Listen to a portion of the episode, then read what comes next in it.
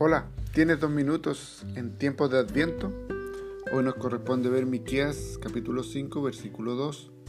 Pero tú, Belén Efrata, pequeña para estar entre las familias de Judá, de ti me saldrá el que será Señor en Israel, y sus salidas son desde el principio, desde los días de la eternidad.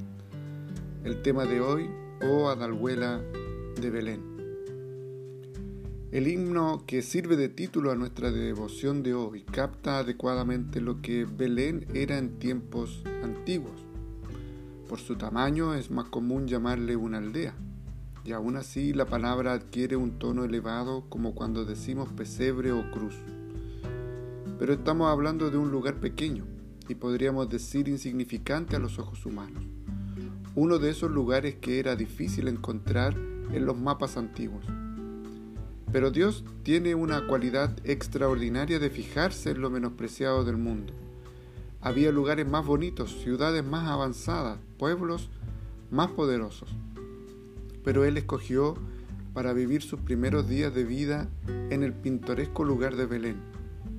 No fue una decisión motivada por las circunstancias, sino algo que Él ya había anunciado desde cientos de años atrás. ¿Se imagina qué pasaría si Dios anunciara hoy su intención de visitar la tierra? ¿Cuántos mandatarios ofrecerían sus ciudades más atractivas para hospedarle? Pero esto no es algo que nosotros decidimos, sino que Él escoge.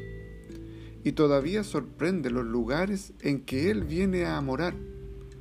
Corazones solitarios, vidas desesperadas, almas sedientas de amor ninguna de las situaciones más incómodas les son un obstáculo para tocar a nuestra puerta.